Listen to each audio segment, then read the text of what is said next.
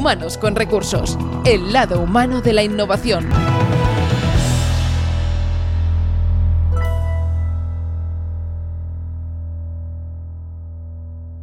¿Qué tal? Bienvenidos a Humanos con Recursos, el podcast de la innovación, el podcast donde tendréis ocasión de aprender todo aquello que tiene que ver sobre un vasto mundo, el que yo en su buen día descubrí gracias a Pera Rosales, CEO y founder de Inusual. ¿Cómo estás? Muy bien, encantado, Edu. Gracias de nuevo por estar aquí y por por hacer posible este podcast, porque yo no sé lo que haría sin ti en este caso, si no, no haríamos ni uno, ni un solo episodio. Así que muchísimas gracias. Y además hoy tenemos una invitada súper especial.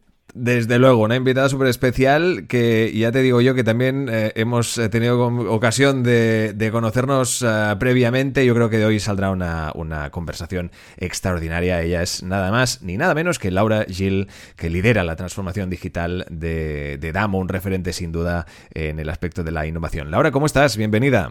Pues muy bien, aquí muy contenta de estar con vosotros y muchas gracias por la invitación. Gracias a ti, Laura, por, por, aceptarla. ¿eh? Yo estaba encantado y Edu y yo ya llevamos tiempo diciendo en que teníamos que traerte, pero al final, un día por el otro, no, no lo hicimos y yo creo que fue hace una semana, ¿no, Edu? Que dijimos, oye, ¿invitamos a Laura o qué? Exacto, pues y yo dije... ¿Has visto qué rápido?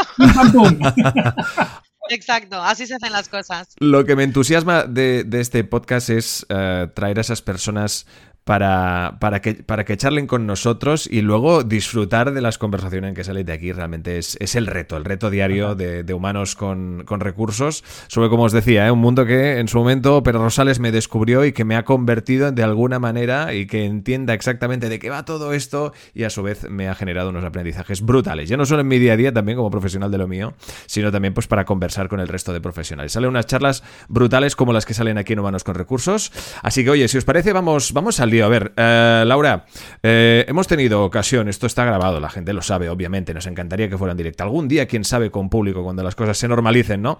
Pero hemos tenido ocasión de, oye, ¿de, qué podemos hablar? Pues realmente eh, DAM ahora mismo se está convirtiendo en un referente en todo tipo de ideas, proyectos e iniciativas de de carácter innovador, pero claro, tú me decías, ¿no? Oye, estamos, es que estamos haciendo muchas cosas, además muchas de ellas son incipientes, ¿no?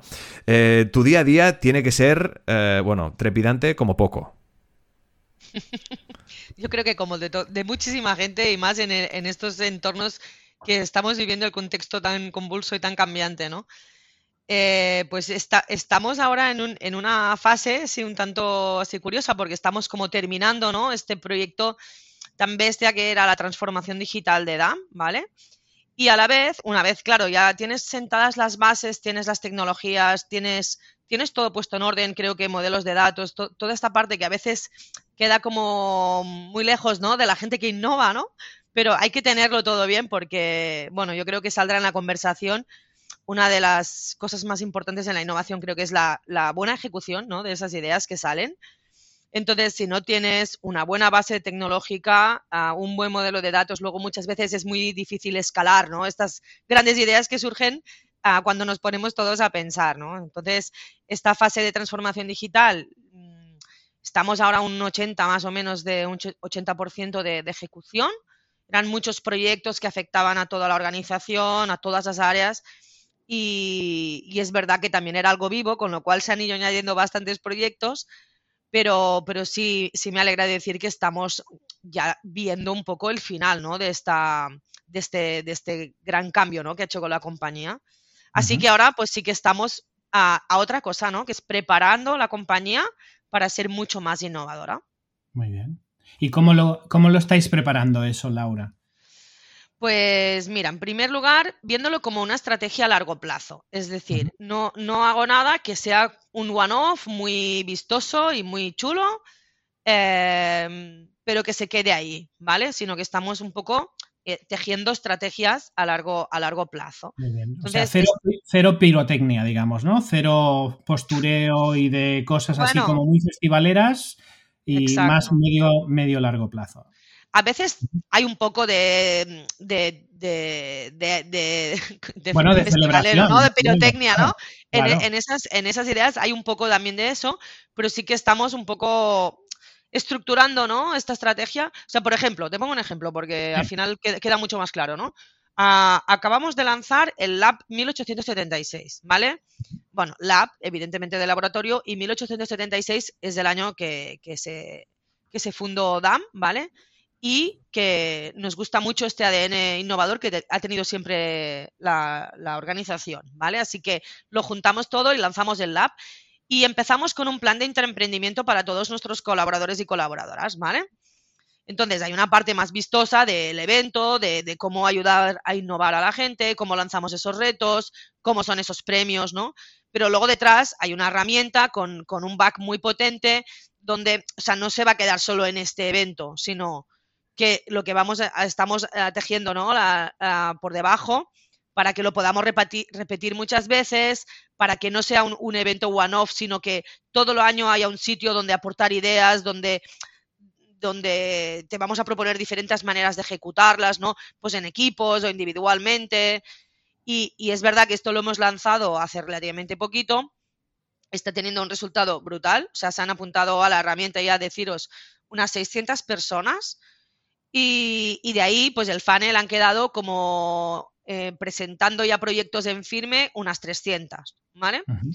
Así que estamos ahora en la fase final de este primer lab, pero lo que os decía, ¿no? Sustentado en una herramienta donde va a haber una estrategia que va a continuar una vez finalicemos este evento, ¿vale?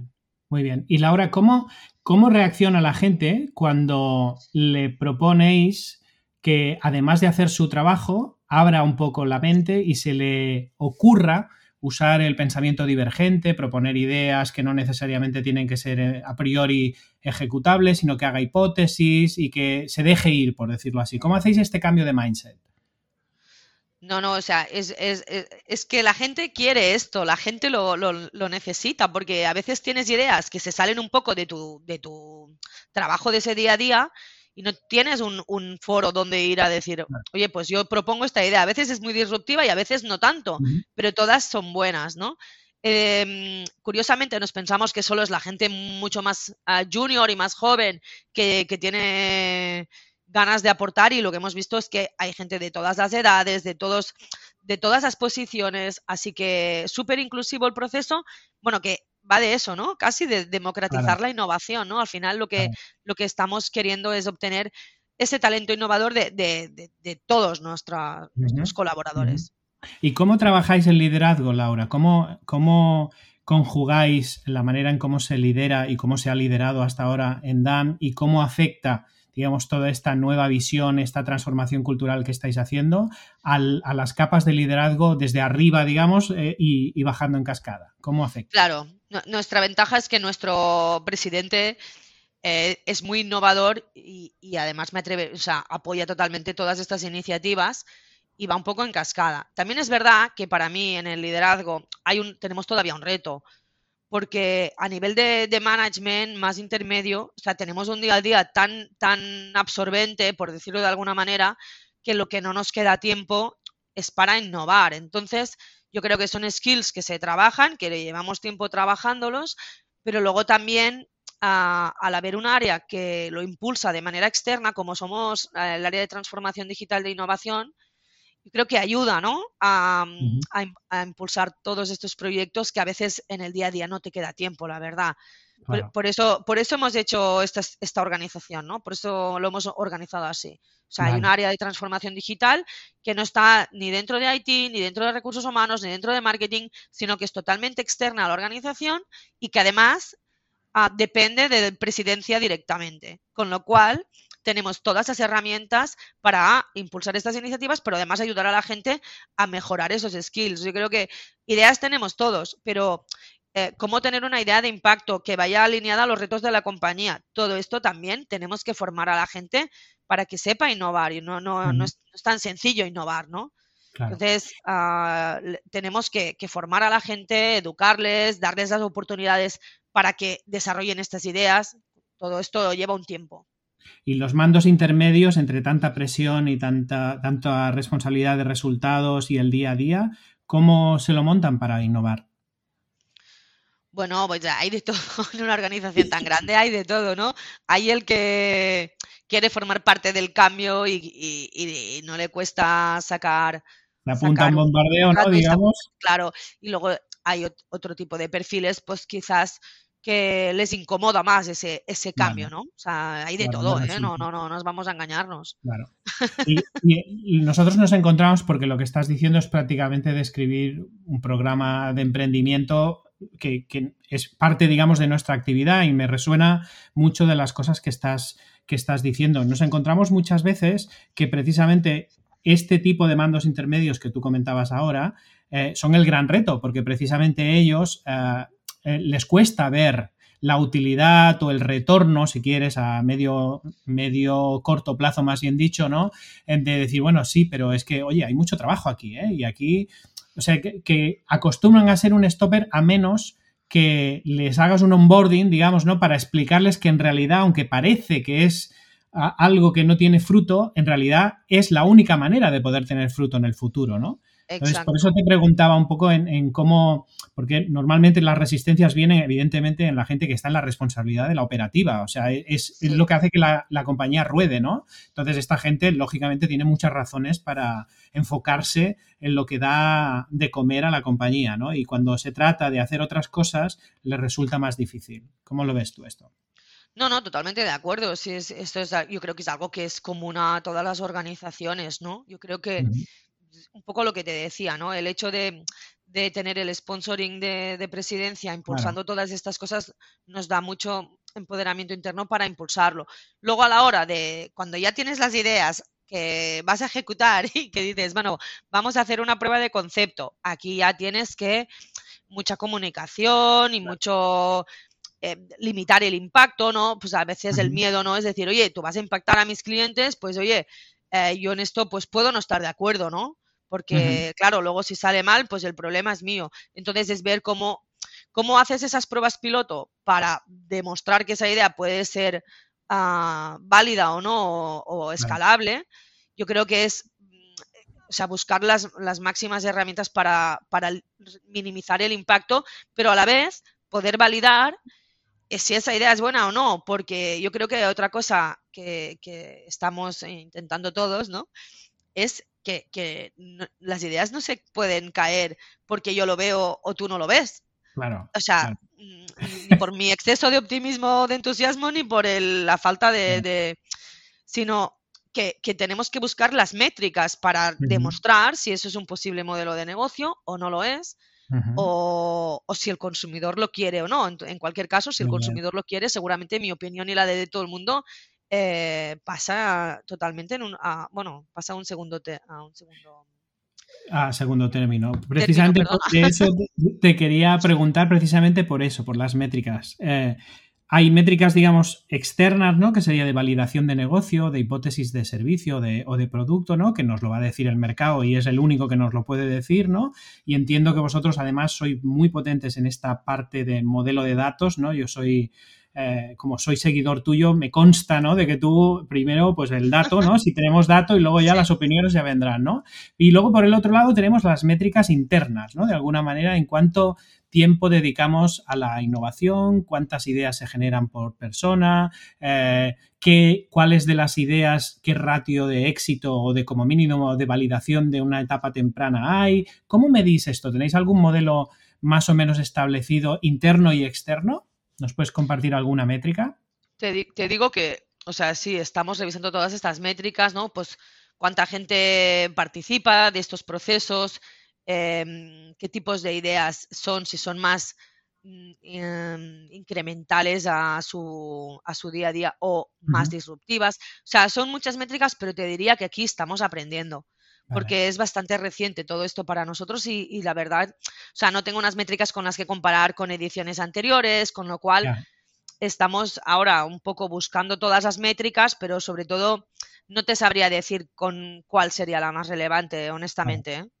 Vale, porque eh, precisamente te preguntaba esto porque uno de los grandes retos desde nuestra experiencia es precisamente cuando intentas unirla a las métricas de desempeño de las personas que trabajan en la compañía, que ellos ya tienen métricas de desempeño, de hecho se hace evaluación del desempeño, ¿no? Entonces, claro, cuando empieza la creatividad, la propuesta de ideas, la validación, el entusiasmo, la actitud innovadora ahí a, tomar juego en su trabajo y, de hecho ocupan un tiempo y un lugar, pues claro, eso también tiene una serie de factores, ¿no? Que llamaríamos métricas de, llámale recursos humanos o llámale rendimiento, pero al final es decir, bueno, esta persona eh, es más innovadora ahora que cuando empezó este proyecto y en, qué está aportando en términos de innovación a la, compañía. ¿no? Y esto muchas veces no es tan fácil porque esto no es tan demostrable como en el mercado, por ejemplo, que has hecho un test de mercado y te ha salido pues que hay una validación de no sé qué tanto por ciento, ¿no? O que hay un segmento de cliente concreto. Aquí es más,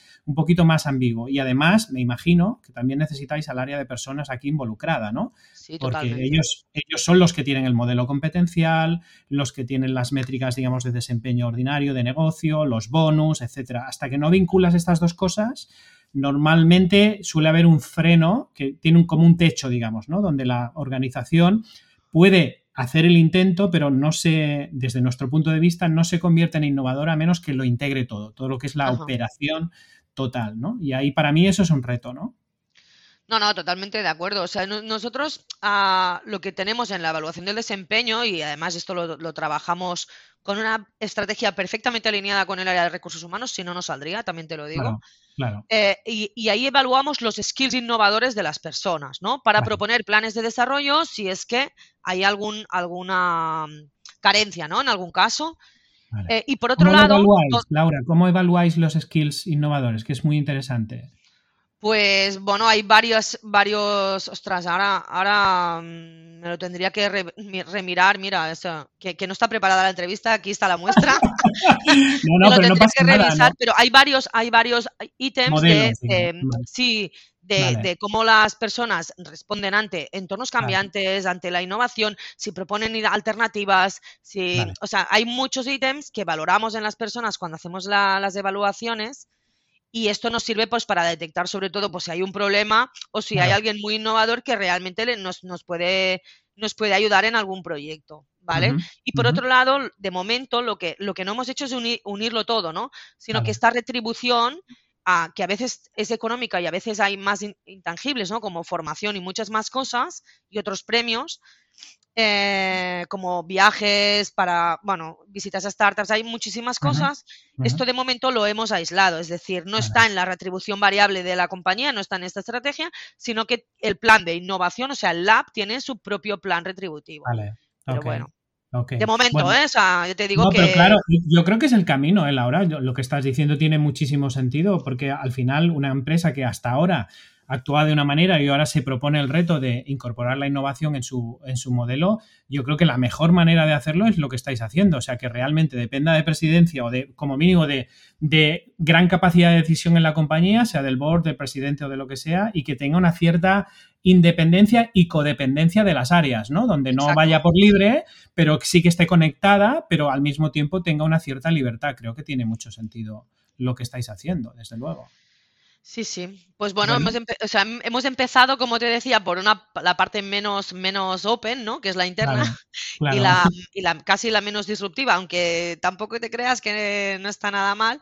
Y pero también tenemos otras estrategias, ¿no? Que también buscamos un poco más esa disrupción. Por ejemplo, pues lanzando retos a universidades y colaborando muy estrechamente con, muchas universidades y luego pues eh, colaborando también con, entornos de hubs de startups donde ya trabajan de otra manera, em, tienen ideas muy distintas, ¿no? A veces a lo que tenemos en, las grandes corporaciones. Y tenemos varias, varias, varias líneas de trabajo. También colaboramos con, con, con The Next Web, en este caso, para tener eh, scouting internacional de, startups vinculadas a, retos concretos como sostenibilidad, a alimentación del futuro, agricultura, modelos de B2B2C.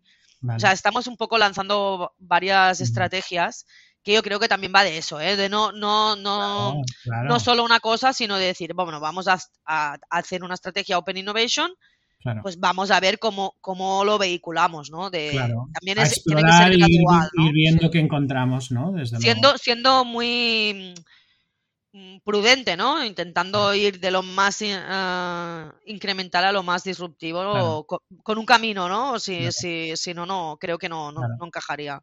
Oye, ¿y eso que usáis ahora en las, en las metodologías de innovación que ya incorporan la hipótesis como, como tema, ¿no? Y, y trata el error de una manera útil, ¿no? No como un fallo y un fracaso, sino como una herramienta de aprendizaje.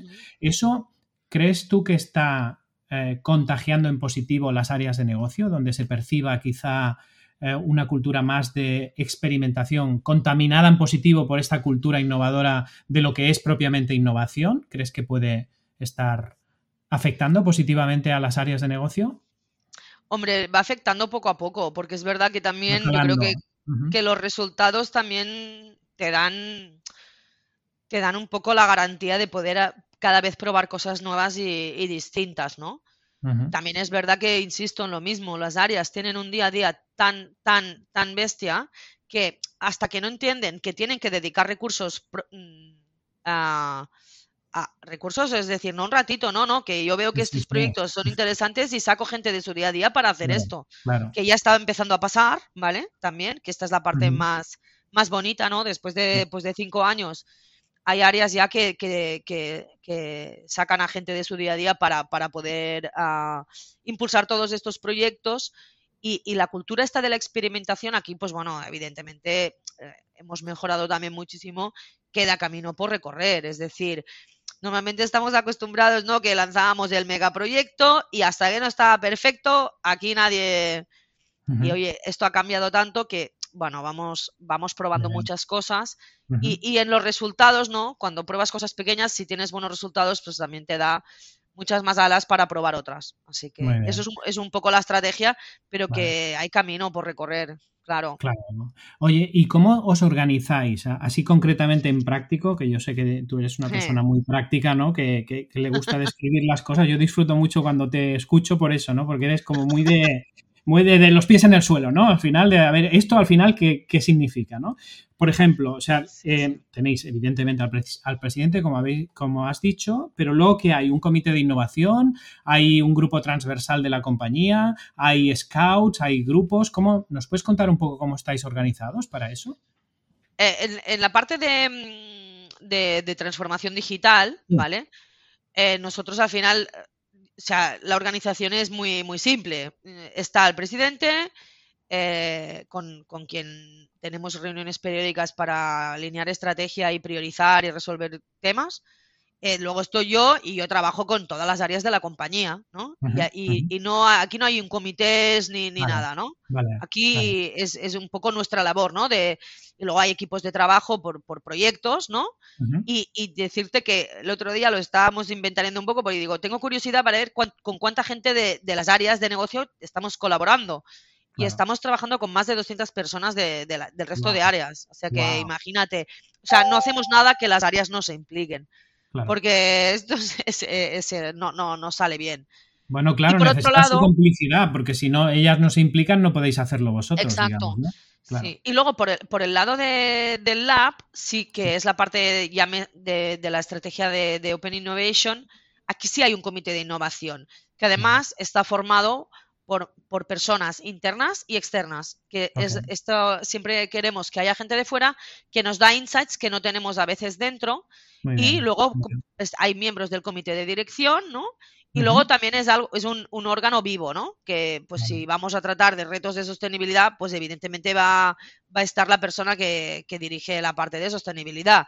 Y si vamos a hablar de modelos eh, B2B, pues va a estar el responsable de ventas. Vale. Entonces, ¿Y, es, y es- clientes? es- ¿Invitáis al cliente de vez en cuando a, a estos Pues no, comités de de- innovación? de momento no, pero buena idea, me lo apunto. Es eh, interesante, es interesante. Sí, sí. Sobre todo, hombre, en, B- en B2B desde luego, ¿no? Pero incluso Sí. consumidores, ¿no? El- los insights que dan son bestiales, son bestiales. Esto no lo hemos hecho y es algo que, que podríamos hacer. Con clientes lo que sí que hemos hecho es, a la- antes de lanzar proyectos, sí que sentarnos mucho con los clientes y, y ver exactamente sus necesidades, Claro, ¿no? Que ya hemos claro. aprendido también la lección aquí. Claro, Así que nos, no- nos compensa muchísimo a colaborar con nuestros clientes a la hora de lanzar cosas y en algún proyecto estamos co-creando justamente con algún cliente. Así que también la cosa ha ido mutando y, y es un proceso muy, muy bonito también. Llegamos a la parte oye, pues- final de, de esta Oh. charla. Sí, Oh, sí, ¿ya? sí. He ¿Ya entrado, está? he, he entrado, he entrado como. Bueno, no sé cómo queráis. A ver, podemos hacer una segunda. Al final, este no, es, es el verdad, podcast de las segundas y- partes. Hombre, a mí me gustan, las segundas partes me gustan, Claro, ¿eh? porque claro. creo que nos No, ha quedado en el tintero muchas cosas. Sí, sí, La- sí. Eh, Laura, ¿tú te animas a hacer una segunda parte en algún otro momento? Sí, claro, por supuesto. ¿Ves Ya sabéis que podéis contar conmigo cuando queráis. Sería genial, fantástico. sería Sí. genial poderlo desplegar un poquito más, porque creo que vosotros sois un caso de estudio muy interesante y un gran referente, por lo menos para nosotros en Inusual y desde luego para cualquiera que nos esté escuchando. Muchísimas gracias. Bueno, pues no os, no pues os oye, despido, Edu, os digo, agendamos, claro, claro, claro, ya no os despido, os digo, bueno, hasta, eh, Hasta luego. hasta el próximo mes, Hasta hasta, luego. hasta luego, exacto, exacto. Y a vosotros Pues que nos muchísimas estáis... gracias, Laura. Muchísimas gracias Laura, muchísimas gracias Pera y a Bueno. vosotros que nos estáis escuchando, pues esto queda como una de esas buenas películas que te deja con el intríngulis, si me permitís la, esta palabra, me encanta, intríngulis. Eh, continuará, lo dejamos así. Esto es Humanos con Recursos, muchísimas gracias a todos. Humanos con recursos. El lado humano de la innovación.